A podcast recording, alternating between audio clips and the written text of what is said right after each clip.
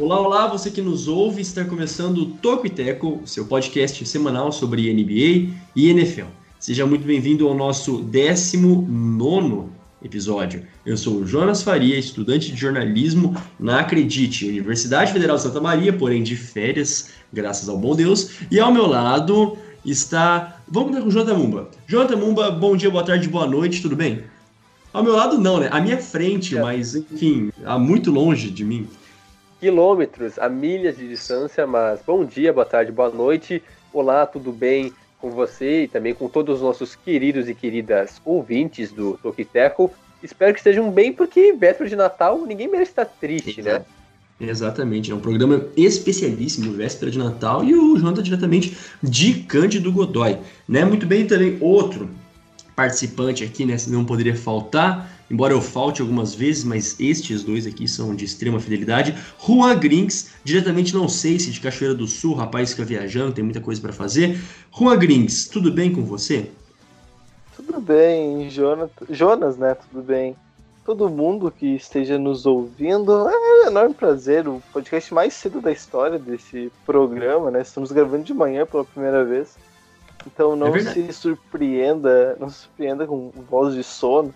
Cara, às vezes você não enxerga, né? Mas não se surpreenda com voz de sono e véspera de Natal, né? Inclusive, o clima natalino está tomando conta desse episódio, inclusive vai ter uma participação muito especial.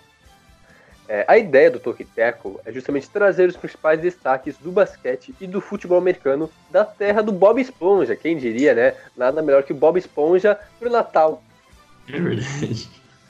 Olha, eu acho que tem coisa melhor, na verdade, mas tudo bem. É, é, então, nesse. Um pouco de ironia aí. nesse, nesse episódio que você está ouvindo, né? Que a gente vai falar sobre a NBA, né? Como de tradição. Nesse episódio é, especificamente falando, a gente vai falar então do Brooklyn Nets, que desde que perdeu o Kyrie Irving mudou bastante, com o Spencer Dinwiddie principalmente assumindo a responsabilidade. Além disso, vamos falar também do Denver Nuggets, a quarta melhor defesa da NBA, com a segunda campanha do Oeste, inclusive vencendo o Lakers nessa semana. E também um último destaque do clima natalino, né? A gente vai dar presentes para determinados times e determinados jogadores da NBA.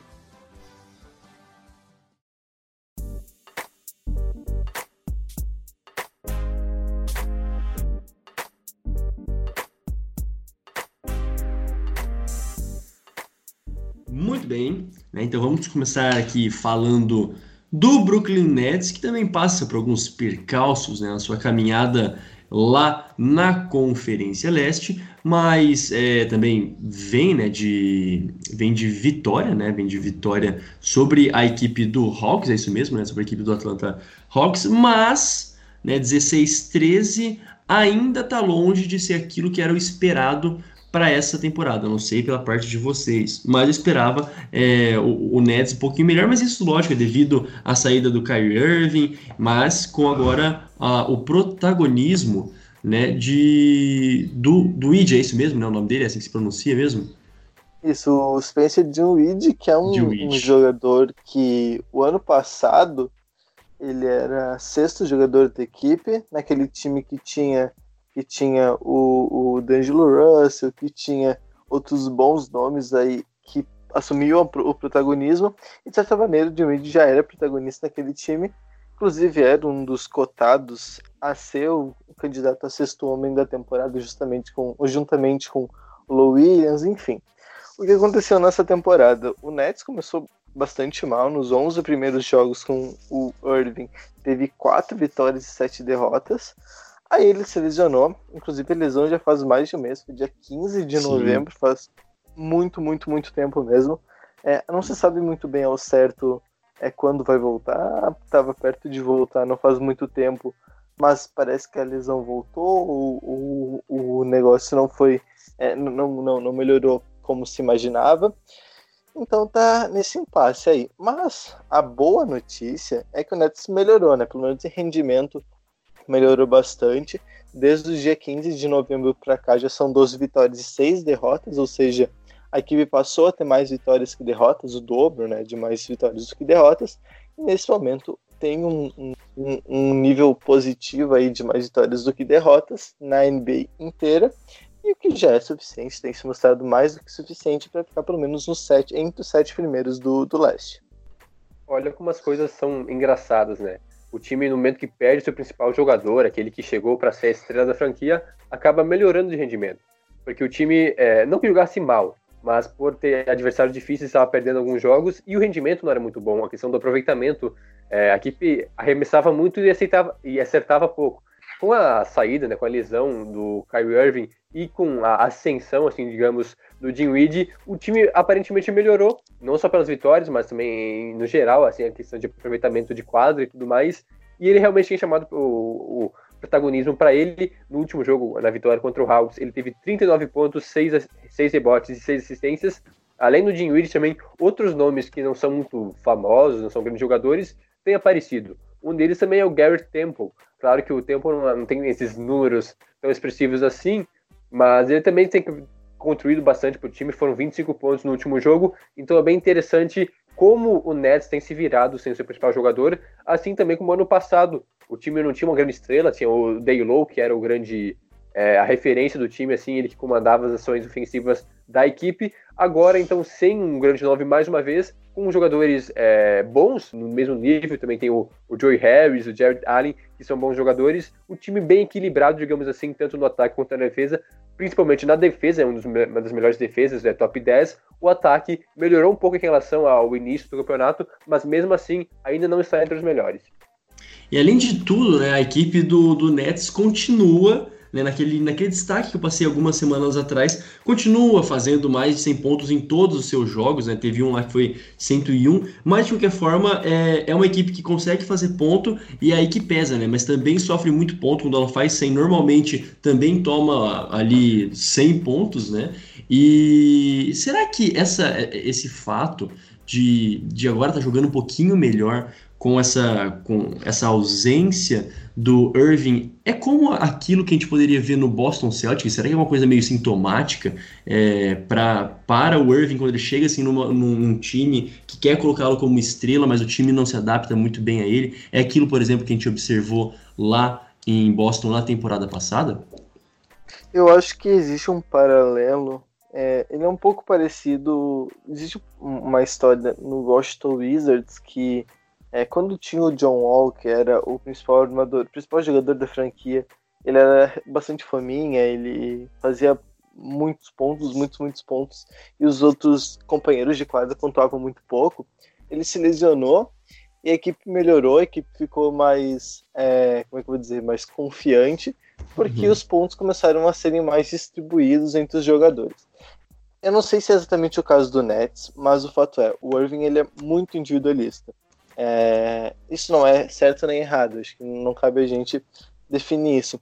Mas é, é um estilo de jogo, exatamente. Ele tem a bola com ele, ele faz muitas jogadas individuais, ele é um jogador que pode criar o seu próprio arremesso, ou seja, ele assim, ele não precisa de outros jogadores para auxiliarem ele nas suas pontuações. Dito isso, o mais impressionante nesse caso é que o ataque do Nets piorou, né? O, o, a eficiência ofensiva de, diminuiu quase um ponto a cada 100 postes de bolas, mais de um ponto a cada 100 postes de bolas. É, enfim, em, em se tratando de ataque, em aproveitamento de arremesso, em, em quantidade de arremesso usado para o jogo, diminuiu. O que é um pouco sintomático por Irving é um dos melhores atacantes da liga. Só que Sim. defensivamente, acho que é aí que está o grande detalhe. Porque defensivamente, o Nets melhorou muito, né? Era a sexta pior defesa com o Irving, né? Ou seja, até o dia 15 de novembro. E do dia 15 de novembro para cá, é a equipe, é a nona melhor defesa nesse recorte feito, né? A gente não tá falando Sim. da temporada inteira, só nesse recorte. Então, é uma defesa que melhorou bastante, ela sai do, do, do dos, entre os 10 piores para os 10 melhores. Eu acho que isso é o que mostra a eficiência do, do Nets. E mesmo assim, se você for ver, analisando estatisticamente, o número de rebotes é, até chegou, eh, rebotes uh, defensivos diminuiu, as roubadas de bola também não mudaram tanto, o, o, os tocos não mudaram tanto. Então, o que, que melhorou na equipe do Nets nesse tempo? O que, que eu posso, é, como é que eu vou dizer? O que, que eu posso tirar disso? a equipe simplesmente está marcando melhor, está se posicionando melhor, os jogadores que estão em quadra, eles se dedicam mais à marcação, eles são mais táticos defensivamente. Claro que é, considerar tudo isso só por causa do Irving é muito simplista, porque as equipes mesmo demoram tempo para se adaptar, né? Enfim, então é, a equipe me parece mais bem posicionada defensivamente. O Dinwiddie é melhor marcador que o, o Irving, então acho que tudo isso colabora para a equipe do, do, do, Nets tenha melhorado tanto defensivamente a ponto da equipe melhorar tanto o seu desempenho. Um pouco dessa melhora, sim, se deve à, à perda do, do Kyrie Irving. Porque, claro que não estou atribuindo só isso, mas o time se tornou um pouco mais coletivo, eu diria. Não só na marcação, porque tem marcado melhor de fato, mas também no jogo como um todo. Porque eu estava vendo aqui, é, o Nets tem sete jogadores com média de pontos acima de 10 por jogo, ou seja, são sete jogadores que fazem pelo menos 10 pontos por jogo, uma média Sim, muito alta. É. São poucas as equipes que têm tantos jogadores pontuando bem. Claro que, por exemplo, o Irving tem apenas 11 jogos, né, porque se lesionou, e o outro jogador que se esperava muito para essa temporada, o Caris Lever, tem apenas 9 jogos. Então era basicamente a dupla de armadores titulares que acabou se lesionando já no mês passado, e desde lá o time vem se virando bem. Além dos dois jogadores, quem também tem ótimas médias de pontuação é o Spencer Dinwiddie, que está com uma média de 22 pontos por jogo. Além dele também tem o Joey Harris com 14, o, o Walter Prince com 12, o Jared Allen com 12 e o Gary Temple com 11. Ou seja, são sete jogadores que pontuam bem. Então eu acho que a, a perda do Kyrie Irving ajudou muito para o time se fortalecer como um coletivo. Não estou dizendo que seja melhor ou pior, mas que o time mudou um pouco o jeito de jogar e vem dando certo. E isso eu acho que é negável. Pois é, e já existe alguma previsão, alguma notícia assim de, da, da de quando o Irving ele vai estar tá apto a, a jogar novamente? Alguma, alguma notícia a mais assim complementar que vocês tenham ouvido? Ou ainda não foi Olha, divulgado? Pela, pela, pelas informações iniciais né, que a gente teve da lesão, era para ele estar tá voltando já, se não era para ter voltado, já, era para estar tá quase voltando já nesse momento. Só que, como eu falei, né, parece que a lesão ou ela era mais grave que se imaginava, ou a evolução não aconteceu da maneira que era prevista. Não sei se é o caso de preocupação para a temporada, mas me parece que o Irving vai ficar bastante tempo fora, o que, enfim, é, é estranho, né? Porque a gente sabe que o Kevin Durant é outra grande contratação do Nets. Também chegou para essa temporada, quer dizer, chegou nessa temporada, só que já sabendo que só jogaria na próxima. Sim. Pode ser que a, a, aconteça isso, né? Pode ser que o Nets, por verem que mesmo com o Irving não vão ter chances de vencer a NBA, o que é óbvio que não, não tem, talvez eles queiram segurar o Irving, né? Que tem um histórico de lesões, ele sempre, todas as temporadas ele fica pelo menos um, um tempo considerável fora por lesão, ele tem esse histórico. Então talvez exista esse planejamento sim da equipe do Nets e cuidar, né? Dar uma segurada no Irving, de repente poupar para a próxima temporada, usar com uma minutagem bastante reduzida se ele voltar, algo parecido com o que o Warriors deve fazer com o Curry, né? Por exemplo, o Curry se lesionou, talvez até voltasse para essa temporada, mesma coisa o, o, o, o enfim, o, o Clay Thompson, mesma coisa para esses dois jogadores, provavelmente eles vão ser segurados para a próxima temporada, que daí voltam os dois e o Warriors deve voltar com mais força para a temporada. Perfeito, então, né? Agora vamos, vamos mudar de chavinha, né? Vamos mudar de assunto. É, algum último destaque a respeito, então, aqui do Brooklyn Nets? Podemos passar para os próximos? Vamos pro próximo. Vamos pro próximo, então. Até que enfim, né? Um time que tá jogando muito essa temporada, mas que pouco nós falamos e pouco se fala de maneira geral, né? Merece atenção, acho que merece sim atenção. A equipe do Denver Nuggets com a segunda campanha do Oeste. No domingo teve um jogo que aproveitou a ausência do LeBron James, né? Venceu bem, venceu bem a equipe do Lakers e venceu ainda na segunda-feira a equipe do Phoenix Suns. Um joguinho ali que foi um pouquinho mais igual, né? Foi 113 a, 100, a 111 mas, de qualquer forma, foi uma, uma ótima apresentação de todo o ataque. Jamal Murray é, pontuando bastante, é, o Jokic também, o Nikola Jokic também pontuando bem. E com isso fica na segunda melhor campanha, atrás justamente da equipe do Lakers, não é isso? É isso com a questão do, do, do, do, Denver, que começou muito. Não começou muito mal, mas ele começou abaixo, né? Oscilando bastante, Sim. principalmente com problemas ofensivos. A defesa sempre segurando muito bem, mas o ataque comprometendo. Agora parece que a equipe volta a se encontrar, parece já que tem um novo gás que vai chegar com força de novo na pós-temporada. Claro, ainda é muito cedo para falar, mas enfim, o que a gente viu do Nuggets temporada passada é que é uma equipe que é capaz, né? A equipe que brigou Sim. pelo o título da temporada da, da, da, temporada regular até o final com o Warriors. Não conseguiu, porque o Warriors era realmente melhor, a gente viu isso nos, nos confrontos diretos. Mas o destaque que a gente precisa dar, acho que. Enfim, esse, esse é um podcast que vai ser é, sobre defesas, praticamente. É, né? sim, a, questão, defesa, né? A, a defesa do Nuggets é realmente muito, muito, muito boa. Assim, é... enfim, é engraçado porque falando 3, 4 anos atrás, inclusive tem um texto muito bom do Bola Presa sobre isso. É... Muito, um tempo atrás, uns 4 anos atrás, o Nuggets era uma das melhores defesas, da, melhores ataques da NBA e uma das piores defesas. Porque o que acontece? O, o principal jogador da franquia, o Jokic, é um jogador muito grande, é um jogador muito pesado e muito lento. Parece tudo que ele faz em câmera lenta. Isso era um problemão, porque ele não consegue dar toco, ele tem dificuldades em rebotes defensivos. Então, é, parece que não tinha resposta para conseguir encaixar ele. O que, que o Nuggets fez então? Ele passa a utilizar o, o Nugget, o, o Nugget, o, o Jokic, no perímetro para é, é, dificultar as bolas de três. Não é que ele vai tentar dar toco, mas ele vai esticar todo o corpo dele para conseguir fazer o bloqueio, né? Para conseguir dificultar. Enquanto ele faz essa segurança, né? Principalmente depois de pick roll, ele espera, né? Ele faz o contorno até esperar algum jogador é, mais rápido, mais ágil, fazer o contorno. Então isso é muito interessante porque era uma equipe que tinha tudo para ser muito mal e muito mal defensivamente, mas que vai achando essas nuances, né? Isso, claro, gira uma, uma uma série de implicações. A equipe tem que abrir mão de rebote, por exemplo, ela não pode ceder contra-ataque porque é uma equipe muito lenta, rebotes ofensivos, perdão. É, é porque senão ela pode gerar contra-ataque, no contra-ataque ela não tem resposta. Então ela tem esse estilo de jogo, é a equipe mais lenta da NBA, se eu não lembro, se eu não me engano, primeiro ou segunda equipe mais lenta. Então ela impõe estilo de jogo de posse de bola que quase sempre estoura os 24 minutos, 24 segundos e para justamente dar tempo, né? Para conseguir segurar a equipe adversária. E isso tem dado muito resultado, muito resultado mesmo, de conseguir é, é, vencer né, os jogos, vencer o Lakers sem o LeBron James, sem o LeBron James, mas igual o Lakers, imagino que mesmo sem o LeBron, ela ainda seja uma das melhores equipes da NBA, né? Muito bem encaixado.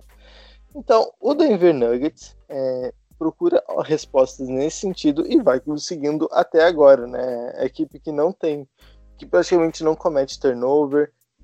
É, exatamente. Eu acho que muito bacana ver essa transição do Nuggets melhorando a defesa, até porque a questão da, da lentidão no time é, é, meio que de comum acordo, assim. Geralmente quando o time é bom defensivamente, ele é um time lento, porque um time bem encaixado, então ele não vai permitir muito contra-ataque, até porque a questão da lentidão é um ponto fraco nesse, nesse sentido. Mas quanto ao Nikola Jokic, que é o, sim, o, a grande estrela dessa franquia, eu acho que ele está um pouco abaixo nessa temporada, assim, em questões de número até, porque, bom, ele tem uma média de 17 pontos por jogo, uma média um pouco baixa até, não que ele fosse um cara que fizesse 30 pontos por partida, mas mesmo assim 17 pontos são pouco, tem 10 rebotes, é uma média de 10 rebotes por jogo, sendo que desses são 7.9 defensivos, ou seja, ele evoluiu muito defensivamente. Não é, é, é. meio que ele puxou essa evolução. Ele foi o principal, é o principal jogador da franquia, melhorou muito defensivamente, não só isso, ele é o cara que sabe passar muito bem, apesar de ser um pivô e todo pesadão, grandão assim, ele passa muito bem, tem uma boa visão de jogo. Então a evolução dele meio que puxou o resto do time, que também evoluiu junto com ele. Então é por isso que o Nuggets hoje é uma das melhores defesas, é a segunda melhor até o momento em números. Mas é bem bacana ver a situação no Jokic, que por enquanto eu acho que não está rendendo o seu máximo. É como comentei, tem uma média de pontos até um pouco baixa para ele, que geralmente tinha uma média de 20 até 25 pontos por partida. Então dá ainda mais e eu acho que esse time tem grandes chances de aprontar para cima de Lakers e Clippers, que são hoje os principais favoritos, mas esse time do Nuggets encaixado, marcando muito bem, é um time muito perigoso. Outra coisa também acho que, que vale destaque, né? Se não me engano, a, a a estatística né, de pontos cedidos da equipe do, do Nuggets, ele, ele é apenas a trigésima equipe né, a, que, que cede mais pontos. Então, com 102 pontos, coisa, coisa assim do tipo.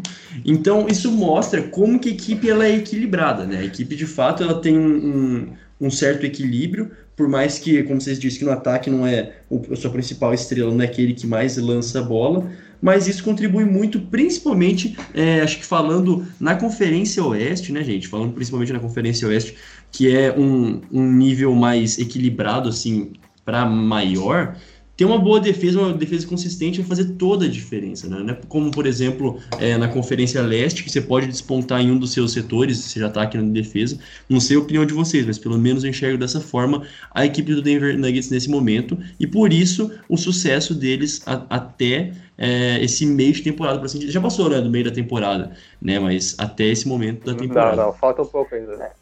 Quanto tá, falta? falta mais... Quinta. Estamos é, quase, é, falta mais meio mês, um pouco jogos. mais, para chegar no, na é. metade dela. É, né? é uns 10 é, jogos mais ou menos. Mas, de fato, Isso. o Nuggets é um time que, além da defesa ser muito boa, que é a segunda melhor no momento, o ataque também não é ruim. É o 13 terceiro tem uma média de 109 pontos por jogo, e o principal, acho que o que mais destaco assim, é que é o time que menos cede pontos por turnover, são apenas 14, ou seja, é um time que, como a gente comentou, é, não pode chamar contra-ataque porque é um time lento, então é um time que não comete muitos erros, não perde muita bola, por enquanto vem dando muito certo naquilo que ele se propõe. Claro que nos playoffs eu acho que isso pode mudar um pouco, porque é, times mais competitivos, como o LeBron James, com o Clippers, com o Kawhi e o Paul George, vai ser sim um baita teste para esse time. É, essa questão dos turnovers, que por enquanto é um destaque positivo, mas pode se tornar um problema futuramente. É, é, uma, é, é uma técnica, né, por assim dizer, do Malone, né, o Michel, Michel Malone, o head coach da, da equipe, em poder trabalhar com aquilo tem, né? E se fortalecer naquilo que se apresenta de material humano. Acho que é mais ou menos esse assim, o caminho que Denver Nuggets tem que seguir pro, pro decorrer dessa temporada. Pode ir aí, Juan. Perdão por ter te interrompido. É, e, enfim, eu gostaria até de levantar a discussão. É, o, o Lakers, nos últimos jogos, ele perdeu dois. Um sem o Anthony Davis e o outro sem o LeBron James. É, até que ponto vocês acham que preocupa assim, essas derrotas por não ter uma das duas estrelas?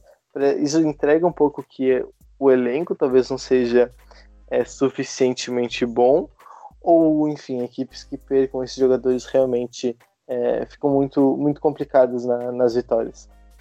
Eu, eu acho que, assim, na minha opinião, essa é uma, uma baita uma pergunta, mas assim, é, foram duas, duas oportunidades, certo? Foram duas oportunidades que eles não tiveram, é, que houve essas derrotas. Então, ainda não há que se preocupar. Lógico, levanta-se a questão mas é, é, é, um estilo que o time ainda não estava acostumado, porque até então eles estavam conseguindo jogar todos eles, eles, todos os jogos bem juntos, e na ausência de um e de outro, talvez, né, quebre o esquema tático do time, mas ainda eu preciso de uma amostragem maior, entende? Daqui, sei lá, três jogos, é, se isso se suceder e continuar da mesma forma, é, aí sim aí pode colocar um, um ponto de interrogação, na verdade de exclamação, bem grande na equipe que agora lidera a Conferência Oeste.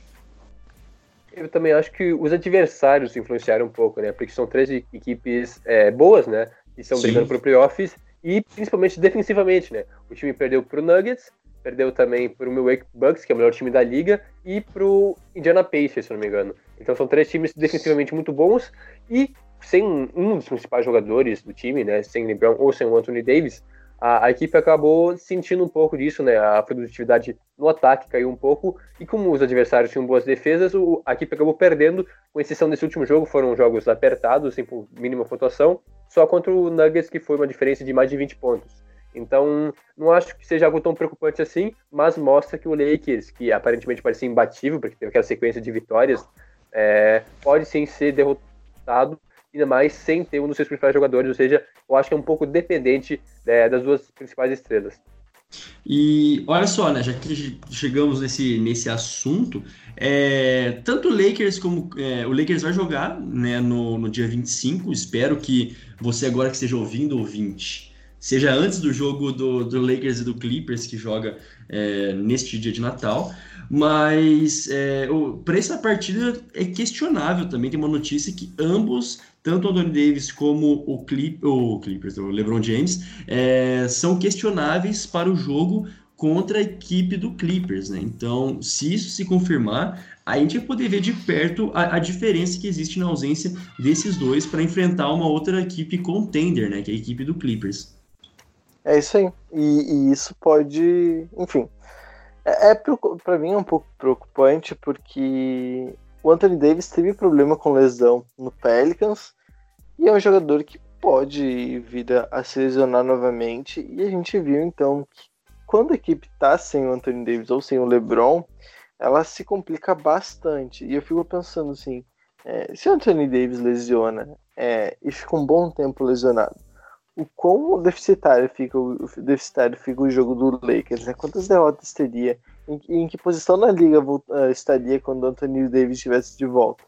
Então isso isso me preocupa de verdade, assim. É, o LeBron não tem problemas com lesões historicamente, o Anthony Davis por outro lado sim. Então é algo para ficar de olho, é torcer para que não aconteça, é claro, mas é algo para a gente no mínimo ficar de olho. E ainda, né, agora, antes de a gente passar para a nossa parte de doação de presentes, né, aquela coisa maravilhosa do espírito natalino, acho que a gente poderia rapidamente né, comentar sobre a rodada do Natal, que a gente espera que chegue, né, é, nosso podcast antes dessa rodada. Mas é, chegará, é, tem, chegará né, se Deus quiser. Esse vai ser o nosso presente, né, vai chegar antes no, da rodada, vai chegar, quem sabe é hoje à noite ainda. Olha lá, Quando eu entrega na, na, madrugada, né? Cedo. É, pois é, pois é, exatamente. Bom, então vamos lá rapidinho. Ah, começando às duas horas, o jogo que tem é marcado entre Raptors e Celtics, né? Na verdade, todos esses jogos de Natal, né, costumeiramente são jogões e não poderia ser diferente, né? Raptors e Celtics. Ah, alguma expectativa rápida, algum palpite para essa partida, é, Jonathan? Oh, um bom jogo, eu acho. Dois times que me surpreenderam. É, não que eu esperasse que fossem mal, mas pelas campanhas, é, tanto o Celtic, que tem jogado bem né, com um coletivo, e o Raptors, que está se saindo muito bem sem o Kawhi Leonard agora, com o protagonismo do Pascal e também do Kyle Lowry. Então, um jogo bem equilibrado, ao meu ver, assim como já se enfrentaram nessa temporada. Mas eu acho que o Celtics é um pouco favorito pelo elenco que tem e pela fase que é, vem jogando. Foram só apenas sete derrotas até aqui. Ótimo. Você, Juan? Eu, sem nenhum clubismo, eu juro, eu acho que o Celtics ganha também, uma equipe que está vindo muito bem, é, que teve problemas quando enfrentou equipes que usam muito bem o pivô, não é o caso do Raptors, né? Por exemplo, o Raptors é muito mais com o Siaka, muito mais com o Kyle Lowry ali do perímetro, ou agredindo a cesta, mas então por isso eu acho que pelo Raptors não ter aquilo que dificulta muito o jogo do Celtics, acho que o Celtics ganha também. O outro jogo que nós temos é agora o jogo das quatro e meia da tarde, Seven Sixers, Philadelphia, e Milwaukee Bucks, o atual time melhor da, da NBA. Esse jogo também tem tudo para ser interessante, né? Com a equipe do, do Sixers com uma, com uma, uma força que se apresenta é, esporadicamente uma força defensiva, contra a melhor equipe pode, mas mesmo assim ainda vejo o favoritismo do Bucks, né? Não poderia ser diferente. É, eu não sei como vocês enxergam, mas Bucks vencendo essa partida contra o Seven Sixers amanhã às quatro da tarde. Ou hoje, né? No caso, quando quem estiver ouvindo. Sendo bem breve, assim, eu acho que vai ser um jogo interessante, porque é um bom teste para o Bucks, mas por ser um dos melhores ataques e uma das melhores defesas da liga, é, eu ainda acho que vai dar a equipe de Milwaukee, ainda mais porque o Tetocompo está imparável nessa temporada, mais uma vez brigando por MVP, então eu acho que vai dar Bucks. E pra você, mim também, para mim também da Bucks. Eu acho que, enfim, o Sixers é um pouco decepcionante nesse momento. Tá uma campanha 20-10, se não me falha a memória, perdendo uns jogos.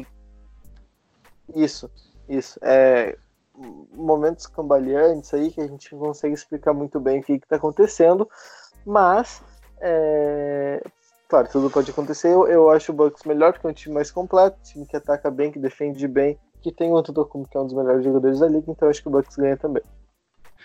Agora, um jogo um pouquinho mais da noite entre Golden State Warriors, que vem de vitória, né? Agora 7-24, né? mais uma temporada Agora vai, hein? pífia. Agora ativou o modo campeão, né? Essa equipe agora vai vencer todas e vai para cima do Rockets, também é uma das melhores equipes no momento, né? 21-9. É, acho que é mais esse, esse jogo é mais pelo nome mesmo, né, de ambas as equipes, não por ser nivelado, mas acontece amanhã às 7 da noite, com, ao meu ver, né, o favoritismo da equipe do Rockets, até porque vai ser é, no Texas, né, isso mesmo, na Chase Center. E com isso é, tem tudo para afundar mais ainda no poço a equipe de São Francisco. Ou de Oakland, perdão. É, isso, é a rodada de Natal ela é definida antes da temporada começar. É, então, é. antes do, do, do, campeonato, se imaginava que Warriors e Rockets estivessem lá no topo, brigando pela liderança. O Warriors decepcionou, como todo mundo sabe, com as lesões de Curry e todo o resto do time. Mas então, é, eu imagino que o Rockets seja realmente amplo favorito nesse confronto, ainda mais com o Barba também, outro que está arrebentando, é, brigando por MVP. Então, eu até diria um passeio do Rockets nesse jogo. Olha só rapidinho, Juan, antes de você é, palpitar, né? Agora o ah, Jonathan levantou um assunto interessante, mas a respeito do calendário, cara, na NFL tem esse hábito de, ó, vez não hábito, né? Mas quando dá, mudar-se-á o jogo para, enfim, um jogo que está mais competitivo, as equipes que são melhores no momento. Na NBA não tem esse, esse costume, assim, isso acontece é, fixo para sempre? É muito, muito raro disso acontecer. É raro. Eu, eu lembro de algumas ocasiões que aconteceram, mas isso é muito, muito, muito raro mesmo. É, o Rockets e o Warriors, que talvez seja a maior é, rivalidade é, entre a divisão oeste nesse momento, né? Equipes que sempre se enfrentam nos playoffs e sempre os jogos são bastante interessantes. Então, enfim, é compreensível que se imaginasse o, o, Warriors, até que tá melhorando agora que o Draymond Green tá jogando mais, que também o D'Angelo Russell tá, tá, conseguindo ter uma sequência de jogos, então é uma equipe que melhorou. Acredito que talvez até não fique na última colocação no Oeste, tem vencido alguns jogos interessantes, ontem venceu o Wolves, por exemplo.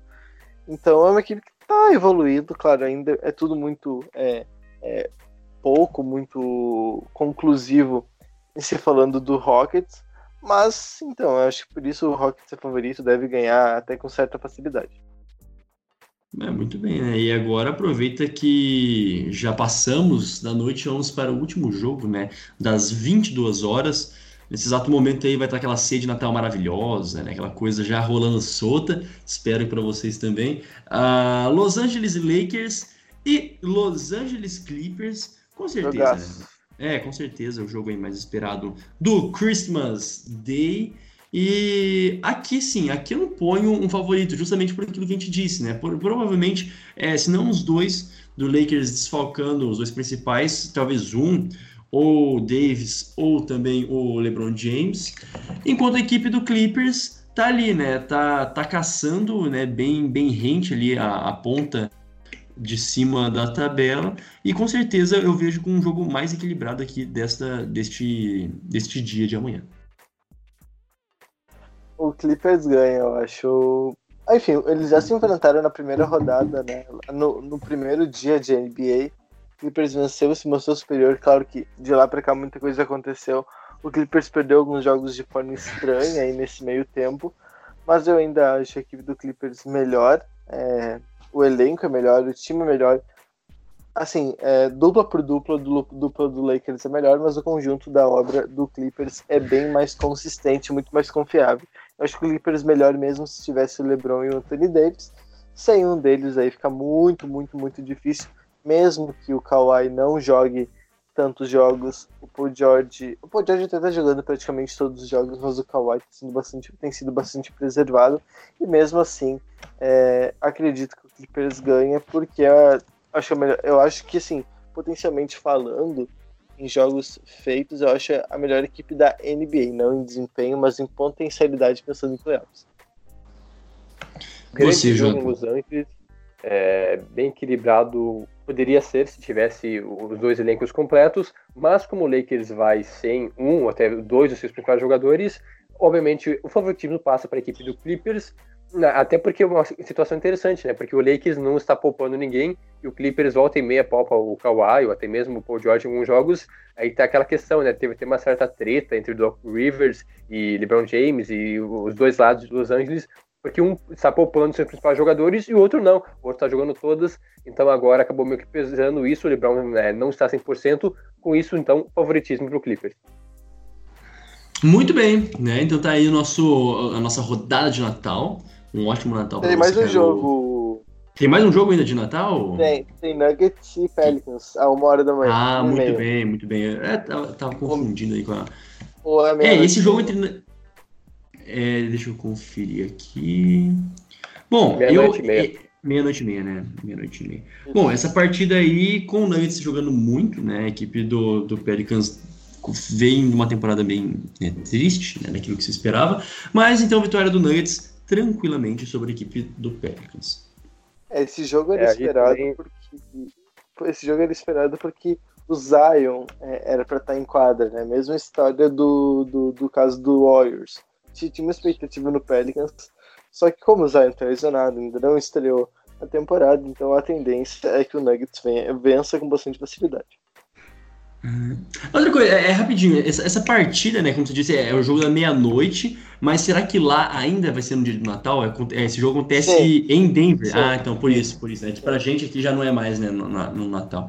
Mas enfim, é, vitória do, do Nuggets. Algum palpite, Janta? Não, vitória do Nuggets também.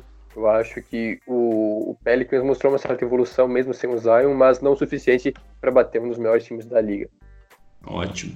Então tá, né? Agora cumprimos ali o nosso, nosso papel como bons, é, bons apresentadores no dia de Natal. Vamos agora como bons doadores. Vamos presentear times, vamos dar aquilo. Coisa, não, não precisa ser muita coisa viajada, né, gente? Pode ser assim, coisas é, que são plausíveis, coisas possíveis, que não estão muito distantes. Vamos começar com os, os presentes. Mas primeiro de tudo, Rua, explique mais ou menos por quê, né? O que significa, o, o, em que se consiste essa, esse momento de presentear, para o nosso ouvinte entender melhor. Então, estamos no período natalino, né? Aquele sentimento maravilhoso de Natal. E o que, que tem no Natal? Presentes, né? Então, o que a gente vai fazer? A gente vai dar presentes. Cada um de nós vai escolher um jogador ou um time e dar um presente para ele, né? Claro, obviamente relacionado à NBA. A gente vai dar esse presente, então, para as equipes, para os times, baseado no que a gente acha que aquela equipe merece ou precisa. Ah, vai ser, vai ser interessante, né? Acho que vai ter umas coisas bem bizarras, na real, coisa bem diferente uma da outra. Mas eu gostei de começar, ou eu gostaria de começar dando, escolhendo o seu, quem você vai. O que você vai presentear? Pode ser.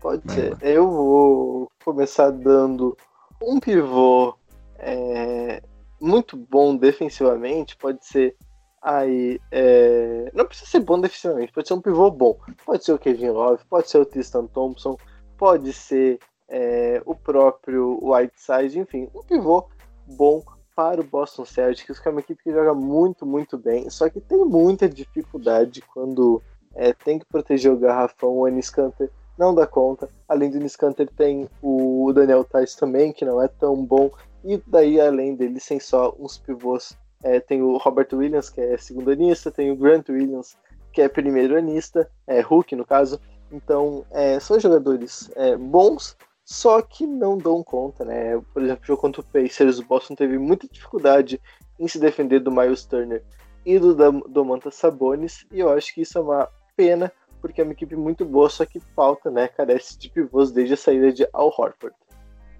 Ótimo. Então aí, esse presente maravilhoso. Jonathan Mumba, qual é que é o teu presente? Né? Até agora muito plausível. Sendo bem breve, porque o tempo já está adiantado. É, o meu presente vai para a franquia do New York Knicks, um time muito tradicional. É, a franquia de Nova York. Nova York não pode ter um time tão ruim assim, digamos. Até porque tá, tem o Nets, mas o Knicks é o time que todo mundo associa com Nova York e está jogando mal. Então meu presente é um, um grande jogador, digamos Time assim, um MVP da equipe de. É, um bom jogador, ou um, sabe, uma dupla, quem sabe seria até melhor, né? Uma dupla de bons jogadores para evoluir essa equipe que eu simpatizo com o Knicks. É, fiquei muito triste por não ter conseguido trazer nenhuma grande estrela para essa temporada. Então, não precisa ser nenhum LeBron James, um Teto Cumpo, mas um bom jogador para elevar novamente o nível dessa franquia. Pois é, né? O, o, meu é bizarro, o meu presente também era pro Knicks, então vai ser a equipe mais presenteada, mas Olha sorte que não é, não é o mesmo presente, né? Não é o mesmo presente. Me justifico por quê? Porque se um time vai mal por dois anos, a culpa provavelmente é do técnico. Se vai mal por cinco anos, é da diretoria. Mas se o bagulho vem de. Bagulho, né? Mas se a coisa vem de décadas, o problema é de quem contrata esses diretores. Então, meu presente para a equipe do Knicks é ser vendido e nascer de novo, né? Mentira, mas ter um novo, é, um novo, um novo dono, alguém que possa repensar a equipe do Knicks, né? Knicks que passa também é, por uma cisão com o Rangers, enfim, essas duas equipes aí que vão se separar, é, mas que tenham um novo diretor capaz de mudar essa diretoria e, enfim, conseguir alguma coisa depois de tanto tempo para esse mercado grandíssimo, é, grandioso, para esse time, um dos mais valiosos da NBA. Acho que era isso satisfeito. É, senhoras e senhores, mais algum, algum destaque, mais um abraço caloroso para esse momento de Natal? Alguma coisa mais? Um último destaque, um último destaque rapidinho, o Darren Fox soltou ontem, né? Um dos melhores jogadores do Kings, então olho no Sacramento Kings. Top. Jonathan Muba.